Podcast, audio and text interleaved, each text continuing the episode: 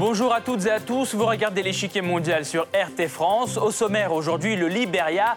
16 ans après une sanglante guerre civile, les douloureux fantômes du passé semblent de retour dans cet État africain en pleine tourmente. Alors, quels événements agitent le Libéria aujourd'hui? Le président libérien George Weah annonce la création d'un tribunal pour les crimes commis lors des guerres civiles. Une initiative longtemps attendue par l'ONU qui critique le système juridique du pays trop lent à traiter le problème. L'opposition met aussi la pression sur le gouvernement libérien et réclame au tribunal de mettre un terme à des années d'injustice. Cette décision forte est-elle vraiment en mesure d'apaiser les tensions? Car depuis le début de l'année, des manifestations d'envergure secouent le pays. L'opposition réclame la mise en place de réformes urgentes pour relancer l'économie du pays en pleine crise. Dans ce contexte tendu, le président libérien cherche activement des soutiens à l'étranger. Un coup de pouce devrait venir des États-Unis, partenaire historique du pays. Fin décembre 2018, la Maison-Blanche dévoile ses projets visant à allouer 112 millions de dollars pour le programme des réformes libériens. L'aide financière vient également de la Chine, l'autre puissant partenaire du Libéria. Une décision qui fait suite à l'adhésion du Libéria au fameux projet chinois de la nouvelle route de la soie.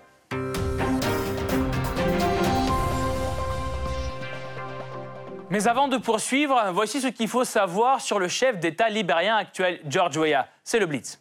Ancien attaquant star de l'AS Monaco, du PSG et du Milan seul footballeur africain lauréat du Ballon d'Or, George Weah se lance dans la politique en 2003. Il fonde d'abord son parti, le Congrès pour le changement démocratique, et participe ensuite à deux élections présidentielles de 2005 et 2011. Mais seule la troisième tentative est couronnée de succès en 2017. Il succède alors à Ellen Johnson Sirleaf au pouvoir depuis 2006, un succès largement dû à sa campagne présidentielle. Se présentant comme un candidat proche du peuple, il s'engage à construire un nouveau Libéria, un pays bénéficiant de la gratuité, de l'enseignement, d'un système de santé accessible à tous et d'une infrastructure modernisée. La lutte contre la corruption est une des promesses centrales de sa campagne. Près d'un an et demi plus tard, le bilan est mitigé. La corruption est encore loin d'être éradiquée. Le système de santé dévasté par l'épidémie meurtrière d'Ebola en 2014-2015 reste dans un état déplorable. Cependant, les progrès côté éducation sont plutôt encourageants. Des premiers pas ont été également franchis pour tout ce qui a trait à l'amélioration des infrastructures. En juin 2018, la construction de 830 km de route est d'ailleurs annoncée.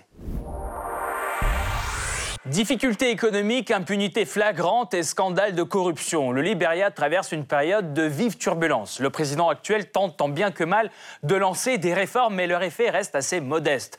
Une situation qui fait le jeu de l'opposition. Au mois de janvier, les plus farouches critiques du président Ouéa montent un front commun contre sa politique. Des inquiétudes persistent au Sénat, dont certains membres dénoncent un climat rappelant celui d'avant-guerre. Dans ce contexte politique et économique tendu, le Libéria cherche de l'aide à l'international. Partenaire numéro un du pays depuis des années, Washington se dit prêt à tendre la main au président Weah.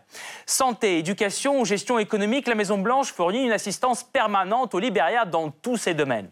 Mais parallèlement à l'amitié avec Washington, Monrovia tente de renforcer ses liens avec Pékin. À la clé, une aide financière et de grands projets d'infrastructure car la Chine se montre reconnaissante vis-à-vis de l'adhésion du Libéria à son projet ambitieux, la nouvelle route de la soie. Alors pourquoi l'économie du pays peine-t-elle à se relever? Comment le chef d'État libérien compte-t-il sortir de la crise?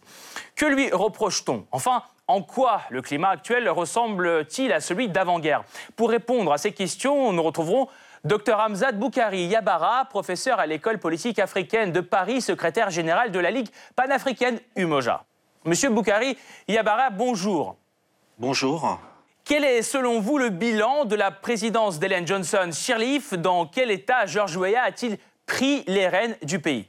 Non, la présidente Hélène Johnson Sirleaf a fait en fait deux mandats euh, de 2006 à 2018. Donc il mhm. s'agissait de reprendre le Libéria à la sortie de la, de la guerre civile qui a duré quand même 15 ans. Donc son travail était de stabiliser les institutions, de permettre euh, une transition qui est, on va dire, euh, réussie sur le plan institutionnel. néanmoins, elle n'a pas réussi réellement à relancer une économie qui a été marquée quand même par des décennies de prédation et de guerre civile autour du diamant, autour des différentes ressources naturelles. Donc on peut estimé que d'un point de vue économique, elle n'a pas réussi à sortir euh, le Libéria de sa dépendance structurelle euh, aux diamants et aux ressources extractives. Et elle a aussi euh, été amenée à maintenir le Libéria dans une forme de dépendance à l'aide internationale qui s'est progressivement tarie au fur et à mesure que les institutions étaient relancées. Et par conséquent, quand George Weah a été élu président, on a d'une part une, alternance puisque Weah et et euh, Johnson Sirleaf sont de deux bords politiques différents. Et dès le départ, le président Weah a indiqué qu'il prenait euh, un pays dont les caisses étaient vides. Donc la question, je dirais, de l'indépendance et de la souveraineté économique s'est posée dès le départ. Euh, et euh, on peut dire que le président Weah doit en fait gérer, je dirais, ce défi économique de relancer l'économie d'un pays qui sortait au tournant des années 2016-2017 de la crise Ebola qui a beaucoup impacté l'économie du pays, qui a généré une crise des investissements. Donc il y a toute une relance économique à mettre en place au niveau du Libéria, sortir également de tout un cycle de corruption politique, et puis aussi une dimension assez symbolique, puisque euh, le Libéria a une histoire un peu particulière. Il a été créé par des euh, descendants afro-américains et George Weah était le deuxième, est le deuxième président issu des populations natives à accéder donc à la présidence. Donc il arrivé en fait avec tout un espoir de, de justice sociale, de redistribution économique, mais on voit qu'il a beaucoup de difficultés à faire, euh, je ne dirais pas mieux que Johnson Sirleaf, mais en tout cas à enclencher la deuxième vitesse comme on, comme on l'espérait. Juste, justement, parlons de, de certaines réformes. George Weah se dit prêt à lancer un tribunal pour les crimes commis lors des deux guerres civiles. Serait-ce une mesure efficace étant donné que certains acteurs des guerres civiles sont toujours proches du pouvoir? Je pense que mettre en place un tribunal euh, par rapport aux crimes commis pendant la guerre civile, qui sont des crimes politiques et aussi des crimes économiques, est très compliqué parce que Ouéa est quand même arrivé au pouvoir dans une coalition démocratique pour le changement qui incluait aussi des euh, parrains de la guerre, dont son, sa vice-présidente est l'ex-femme de Charles Taylor. Donc ça a été immédiatement perçu comme une volonté euh, d'obtenir le soutien d'une partie des anciens rebelles. On a des figures très importantes comme le sénateur Prince Johnson, qui a été aussi un chef de guerre qui est très influent. donc on voit bien que son pouvoir est d'une certaine manière euh, euh, limitée par cette influence des anciens chefs de guerre. Et d'autre part, dans le même temps, il y a un certain nombre de crimes économiques qui ont été commis à l'époque de la guerre civile, qui, au moment où une commission de vérité et réconciliation a été mise en place au Libéria, les préconisait justement que ces crimes-là soient jugés. Et donc la question des crimes économiques qui datent de la guerre civile euh, a encore une actualité, puisqu'on a un certain nombre de scandales qui ont eu lieu sous la présidence de Georges Weah. L'un d'entre eux concerne notamment euh, ces centaines de millions de dollars émis par la Banque centrale du Libéria et qui ont mystérieusement disparu et qui ont amené notamment donc euh, le président Weah à limoger euh, le fils d'Hélène Johnson Sirleaf qui était président de la Banque centrale et à donc ouvrir un procès contre lui. Donc il y a une situation assez compliquée d'un point de vue euh, éthique. Il faudrait poser effectivement, effectivement la question de la responsabilité de ceux qui ont commis un certain nombre de crimes pendant la guerre. Mais est-ce le moment idéal? Je n'en suis pas certain, sachant que l'opposition est en train de s'unir et que les soutiens de Weah sont en train de lui rappeler qu'ils peuvent tout à fait euh, également retirer leur soutien. Donc il y a aussi une approche un peu démagogique dans cette idée d'ouvrir un, un, tribunal par rapport aux crimes de guerre politiques et économiques et on ne peut pas non plus ignorer euh, l'influence, l'ingérence des États-Unis, qui sont la tutelle finalement du Libéria, dont la volonté de mettre de côté euh, un certain nombre de personnages dont on estime que la justice internationale, en dehors du cas de Charles Taylor, n'a pas été en mesure euh, de faire son travail. Merci beaucoup, Monsieur Boukari Yabara. Nous allons poursuivre notre analyse tout de suite, mais nous vous retrouverons en fin d'émission pour plus de détails sur la question. 14 ans de guerre civile et environ 300 000 morts. Aujourd'hui, presque 16 ans plus tard, le Libéria a plus que jamais soif de la justice. Le 12 septembre 2019, le président libérien George Weah demande au Parlement l'autorisation de créer un tribunal pour les crimes de guerre et les crimes économiques. Par la présente, je demande à l'Assemblée législative de donner son avis sur toutes les mesures législatives et autres nécessaires à la mise en œuvre du rapport de la Commission de vérité et réconciliation y compris la création du tribunal pour les crimes de guerre et les crimes économiques.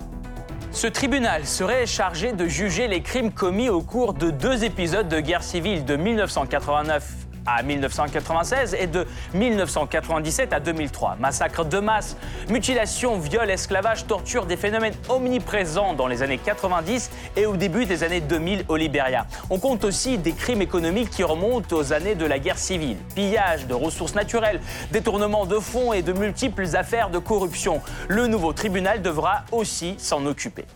Afin d'accélérer sa création, le 17 septembre, Georges Weah sollicite l'expertise de la Cour pénale internationale. Une semaine plus tard, il promet de faire le pas suivant à l'ONU.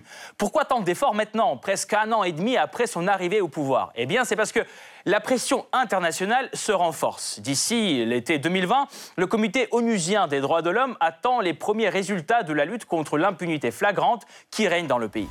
L'État signataire est invité à faire parvenir, avant le 27 juillet 2020, des renseignements sur la suite qu'il aura donnée aux recommandations formulées au paragraphe 11, impunité et violation passée des droits de l'homme. Ce problème d'impunité flagrante porte un coup dur à l'image du pays à l'international, car outre l'ONU, les principaux donateurs du Liberia commencent eux aussi à montrer leur inquiétude. En cause, plusieurs scandales financiers qui ont secoué le Liberia ces dernières années. Le dernier en date éclate en mai 2019. Les États-Unis, l'Union européenne, le Royaume-Uni, la France et cinq autres pays partenaires du Liberia l'accusent d'avoir puisé directement dans les fonds remis par des donateurs pour gérer les dépenses du gouvernement. La prétendue initiative d'emprunt ternit la confiance des donateurs dans l'utilisation que fait votre gouvernement de leurs ressources. Nous sommes inquiets des conséquences négatives potentielles d'une telle conduite sur le niveau d'assistance au Liberia dans son ensemble. Cette série de scandales provoque une vague de critiques à l'égard du gouvernement. En juin 2019, des dizaines d'associations réunies au sein d'un conseil des patriotes lancent un appel à des manifestations. Le 7 juin, plusieurs milliers de personnes descendent dans la rue pour protester contre la mauvaise gouvernance, la corruption et la situation économique déplorable du pays.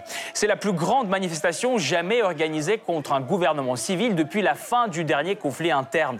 Cependant, le fameux Conseil des patriotes veut aller encore plus loin. Afin de renforcer la pression sur le gouvernement, l'organisation lui adresse le 9 juin une pétition. La liste des exigences est longue. Réforme économique urgente, enquête indépendante sur des scandales financiers et un audit complet de tous les ministères et agences de l'État. Ces réclamations sont également soutenues par les principaux partis de l'opposition. Début 2019, ils forment un front commun contre le président actuel, une première dans l'histoire du pays. Le 21 février, le Parti de l'Unité, le Parti de la Liberté, le Parti de la Coalition pour tout le Libéria et le Congrès national alternatif signent un protocole d'entente, un document par lequel ils s'engagent à coopérer lors des élections sénatoriales de 2020 et des élections législatives et présidentielles de 2023. Leur objectif, bousculer les positions de George Weah et son parti, le CDC, qui, selon le Quatuor, n'apporte pas de solution aux vrais problèmes qui secouent le pays. Ce pays va mal et il faut que cela cesse. Souvenons-nous de notre histoire. La guerre qui a débuté en 1989 faisait suite aux violences consécutives aux élections de 1985. Nous avons pris part au précédent conflit en raison d'une mauvaise gouvernance. Le président, lui, se défend et accuse à son tour l'opposition d'avoir mené des actions déstabilisant le pays. Certaines personnes à l'intérieur et à l'extérieur du pays ont décidé de recourir à l'incitation à la violence, aux menaces, à l'utilisation abusive des réseaux sociaux et au discours haineux. C'est inacceptable. Le Liberia traverse donc une période critique. Mais quel est le bilan de George Weah plus d'un an et demi après son élection? Pourquoi l'économie peine-t-elle toujours à se relever? Quel pays tend la main d'aide au Liberia? La réponse après la pause.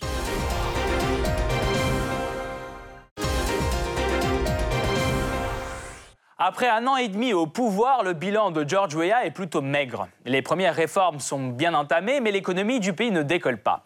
Il faut dire qu'au cours de son histoire, le Liberia n'a presque jamais connu d'accalmie. Deux guerres civiles, une accumulation de crises et un passé marqué par une lutte cinglante pour le pouvoir. Rétrospective.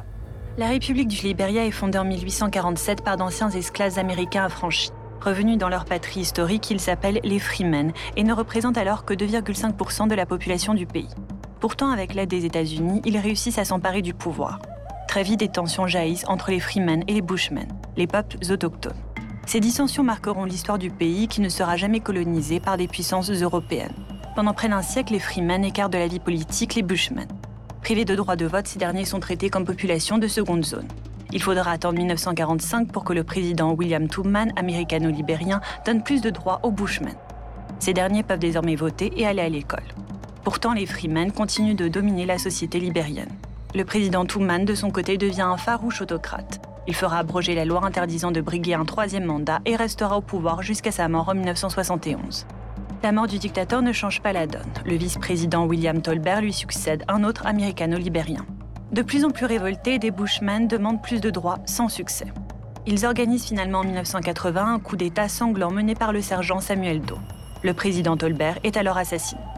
Ce putsch marque la fin de la domination des Freemen. Mais une fois au pouvoir, Samuel Doe ne décide de gouverner qu'au bénéfice de son ethnie d'origine, les crânes. Il instaure un régime dictatorial fondé sur un règne sans partage de ses alliés. Conjugué à une situation économique difficile, ce climat provoque la naissance de plusieurs groupes armés actifs sur le territoire. C'est dans ce contexte tendu que la guerre civile éclate en décembre 1989. Le commandant de l'un de ces groupes, Charles Taylor, lance une insurrection contre le pouvoir des crânes. Ancien allié de Doe accusé de corruption, il réussit à rassembler plusieurs milliers de combattants. Mais un troisième groupe se détache bientôt de ses rangs, mené par Prince Johnson. Il combat Charles Taylor ainsi que le président Doe. Vers 1990, les forces de Taylor contrôlent près de 90% du Liberia, excepté la capitale. Cette même année, Monrovia est encerclé par les combattants de Prince Johnson. Ce dernier entame des négociations avec Samuel Doe, mais finit par l'assassiner de manière atroce. Plusieurs groupes armés continuent pourtant leur lutte pour le pouvoir. Massacres, mutilations, viols, barbarie, le pays sombre dans le chaos le plus total. Pour apaiser la situation, en 1990, la communauté économique des États de l'Afrique de l'Ouest envoie un contingent militaire dans le pays. En 1994, les casques bleus de l'ONU interviennent. Après plusieurs tentatives d'obtenir un cessez-le-feu et sous la pression internationale, un accord de paix est finalement signé le 17 août 1996. Les élections générales en 1997 donnent la victoire à Charles Taylor. Il est élu président du pays avec près de 75,3% des voix. Mais la paix ne dure pas. La politique de Charles Taylor ravive les tensions. On lui reproche de réprimer sévèrement l'opposition politique ainsi que de soutenir les rebelles de la Sierra Leone voisine dans son propre intérêt. Il perd aussi les faveurs des États-Unis en entretenant des liens avec Muammar Kadhafi. En 1999, des groupes rebelles soutenus par la Sierra Leone et la Guinée s'attaquent au pouvoir de Charles Taylor. La guerre civile reprend avec toutes ses horreurs. En juillet 2003, un cessez-le-feu est finalement conclu en échange de la démission de Taylor, qui se réfugie au Nigeria. Il sera ensuite jugé à La Haye pour crime de guerre et condamné à 50 ans de prison. Au total, ce conflit libérien de 14 années aura fait entre 150 000 et 300 000 morts, majoritairement des civils. Sous l'égide de l'ONU, le pays organise en 2003 la transition politique, tandis que la sécurité dans le pays est assurée par la mission du CDAO, puis de l'ONU. En 2005, Helen Johnson Sirleaf, ancienne partisane de Taylor, est élue à la tête de l'État avec près de 60% des voix. C'est alors la première femme en Afrique à occuper ce poste. Depuis, le Liberia connaît une longue période de reconstruction d'après-guerre. Aujourd'hui, le paysage économique libérien est encore loin d'être serein. La nouvelle administration peine à relancer la croissance et le pays risque d'arriver dans une impasse. À la fin de la première année de George Weah au pouvoir, tous les voyants sont au rouge. La croissance a été divisée par près de 2, 1,5% en 2018 contre 2,5% en 2017 sous l'ancien chef de l'État, Helen Sirleaf.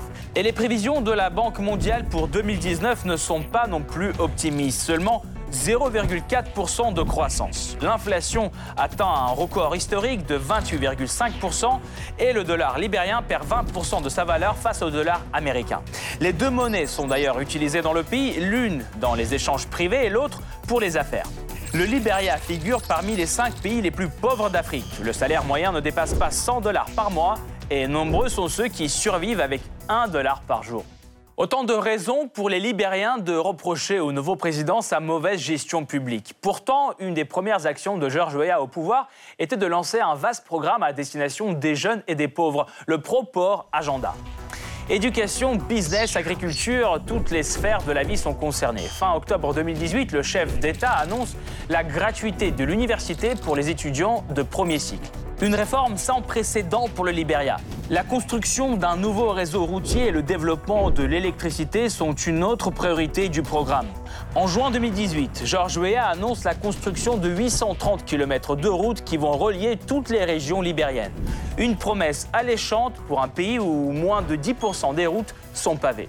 Difficile d'y voir un manque d'initiative. George Weah refuse donc d'assumer l'ensemble de la responsabilité pour la poursuite du déclin. Vous vous souvenez peut-être que dans mon premier message annuel, prononcé une semaine après le début de mon mandat en janvier dernier, j'ai informé la nation que l'état de l'économie hérité par mon administration laissait fortement à désirer. Ce contexte déjà tendu est aujourd'hui aggravé par la baisse de l'aide des donateurs étrangers et le départ de la mission de l'ONU en 2018. Sur qui Georges Weah peut-il compter pour sortir de cette débâcle économique qui menace son pouvoir? Eh bien, sur l'ancienne métropole du Liberia, les États-Unis car Washington a toujours été généreux envers Monrovia. Depuis la fin de la guerre civile, le pays lui aurait alloué plus d'un milliard de dollars d'aides diverses. Pendant l'épidémie d'Ebola, il compte aussi parmi ses principaux donateurs, plus de 2 milliards supplémentaires alloués pour combattre le virus. Aujourd'hui, les États-Unis poursuivent l'assistance au Liberia dans le domaine de la santé, de l'éducation, de la gestion économique et de la bonne gouvernance. Fin décembre, Washington annonce son soutien au programme en faveur des plus démunis lancé par George Weah à hauteur de 112 millions de dollars. Un soutien souvent financier donc, mais qui s'est parfois matiné de discret soutien politique. Car les États-Unis n'ont pas hésité à intervenir directement dans la vie publique libérienne pour sortir le président actuel d'une affaire très embarrassante. En 2018, l'ambassade américaine au Liberia décide de commander une enquête sur le fameux scandale des 15 milliards de dollars libériens disparus des fonds de la Banque centrale. Une affaire très gênante pour George Weah, critiqué pour le manque d'action sur cette affaire au début de son mandat. Pourtant, en dépit des multiples accusations de détournement par la presse, un rapport clôt bien vite la polémique et affirme que l'argent a été reçu par la Banque centrale du Liberia. Autre acte de bienveillance de la part de Washington, en mars 2019, Donald Trump prolonge d'un an le statut de protection temporaire des Libériens aux États-Unis. Une décision exceptionnelle prise trois jours avant l'expiration de ce statut. Mais pour répondre à tous les problèmes, un seul allié ne suffira pas. Le Liberia se tourne donc vers la Chine. En septembre 2018, Monrovia adhère officiellement à la nouvelle route de la soie. Ce méga projet chinois prévoit le développement des infrastructures telles que des routes, chemins de fer, ports ou réseaux électriques dans plusieurs parties du monde. Une aubaine pour le Liberia où le manque d'infrastructures entrave le développement. Au moment où nous renforçons notre coopération, Président Xi, permettez-moi de répéter que la priorité pour le Liberia, ce sont des routes, des routes, des routes. Nous cherchons votre soutien dans la poursuite de cet objectif. Et ce soutien n'a pas tardé à se concrétiser. Immédiatement après l'adhésion du Liberia à la nouvelle route de la soie, Pékin annonce des subventions généreuses pour le pays. 54 millions de dollars pour construire deux ponts qui permettront d'améliorer le trafic dans la capitale. La première tranche de cette aide a été expédiée en juillet. Plus tard, ce même mois, la Chine finalise la construction d'un complexe ministériel dans la capitale libérienne. C'est le plus grand projet chinois au Liberia et ils sont nombreux. Un stade de foot, un complexe sportif, les sièges des ministères de la Santé et des Affaires étrangères, un campus universitaire et un nouveau terminal dans l'aéroport Roberts, pour n'en citer que quelques-uns. L'aide internationale pourra-t-elle contribuer à remettre le Liberia sur le chemin de la croissance? Georges Weah réussira-t-il à maintenir un équilibre entre ses soutiens à l'intérieur du pays et les demandes des donateurs étrangers? Pour mieux comprendre ce qui se joue au Libéria, nous rejoignons Dr Hamzat Boukari Yabara, professeur à l'école politique africaine de Paris, secrétaire général de la Ligue panafricaine Umoja. Monsieur Boukari Yabara, Georges Weah a accusé certaines personnes dans le pays de recourir à l'incitation, à la violence, aux menaces, à l'utilisation abusive des réseaux sociaux et au discours haineux. A-t-il raison ou est-ce plutôt une technique ou un moyen pour réduire au silence les voix de l'opposition? Alors, la question des, euh, des, appels, notamment sur les réseaux sociaux, fait l'objet au Libéria et dans pas mal de pays d'Afrique de l'Ouest d'attention des, pouvoirs. Euh, dans le cas du Libéria, on a un pays qui est euh, ethniquement structuré entre les Américano-Libériens, donc descendants des esclaves affranchis des États-Unis et des populations autochtones. Et il est vrai que l'élection de Weah comme premier président autochtone depuis la guerre civile a suscité parmi l'élite américano-libérienne euh, le retour d'un certain nombre de, comment dire, de clichés, de stéréotypes, de tendances ethniques. Donc il y a euh, effectivement des discours qui euh, actuellement sont en cours au Libéria, qui sont de tendance à diviser l'unité nationale. À titre, je dirais, préventif, il est tout à fait compréhensible que WIA demande à ce que certaines déclarations puissent être condamnées.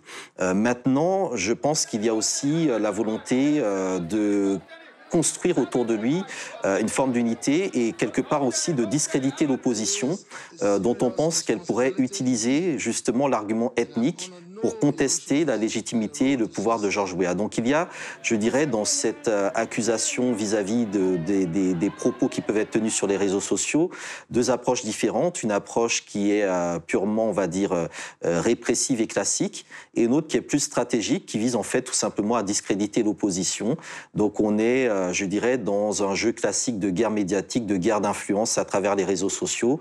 Et c'est assez intéressant de voir que le Libéria n'échappe pas à ce qui est de plus en plus euh, présent aujourd'hui euh, dans un certain nombre de pays qui sont soumis euh, soit à des déstabilisations internes, soit, je dirais, à des regards critiques depuis, depuis la communauté internationale, puisque le, le pouvoir de Georges Weah est très scruté, son élection a été très observée, très saluée par la presse internationale et il est vraiment sous le feu des projecteurs. Donc il doit effectivement faire très attention à tout ce qui se déroule aujourd'hui dans les médias. L'opposition, justement, avance ses arguments. Elle pointe du doigt un climat rappelant les prémices de la guerre civile. Est-ce exagéré? Je pense que c'est, exagéré. Il y a certes des, tensions, des troubles, des manifestations, euh, à la fois pacifiques et populaires, qui entraînent effectivement des, heurts et des arrestations. Euh, mais on est quand même dans un, comment dire, dans un climat politique qui permet l'expression de l'opposition. Euh, l'opposition a remporté lors des euh, sénatoriales partielles euh, le comté de Monrovia, qui est l'un des plus importants, Montserrado, qui était l'un des fiefs justement du pouvoir actuel de Georges Weah. Donc il y a un jeu politique qui, selon moi, permet tout à fait aujourd'hui à l'opposition de se prononcer. en même temps, le président Weah a annoncé pour 2020 un, référendum sur la question du, du, nombre de mandats, de la limitation des mandats, donc limiter les mandats à deux mandats. Donc il y a derrière cette mesure une volonté justement de permettre à l'opposition d'exister sur la scène politique, puis également une réduction de la durée des mandats qui permet également de faciliter les systèmes d'alternance, et enfin un débat sur la double nationalité, euh, qui est très importante, qui est un sujet épineux, mais qui, euh, selon moi, doit être euh, l'objet d'un véritable dialogue national. Donc, selon moi, les conditions actuelles au Libéria ne sont pas du tout celles d'un type de prémisse à la guerre civile, mais beaucoup plus d'une volonté soit de maintenir un statu quo, soit d'ouvrir la discussion politique entre le pouvoir et l'opposition. Merci beaucoup, Monsieur Boukari Yabara. Je rappelle, euh, docteur Hamzad Boukari euh, Yabara, professeur à l'école politique africaine de Paris, secrétaire général de la Ligue panafricaine UMOJA, était avec nous aujourd'hui. Merci encore pour cet éclairage. Cette partie-là n'est pas encore terminée. La semaine prochaine, une nouvelle partie vous attend avec d'autres pions sur l'échiquier mondial. À bientôt sur RT France.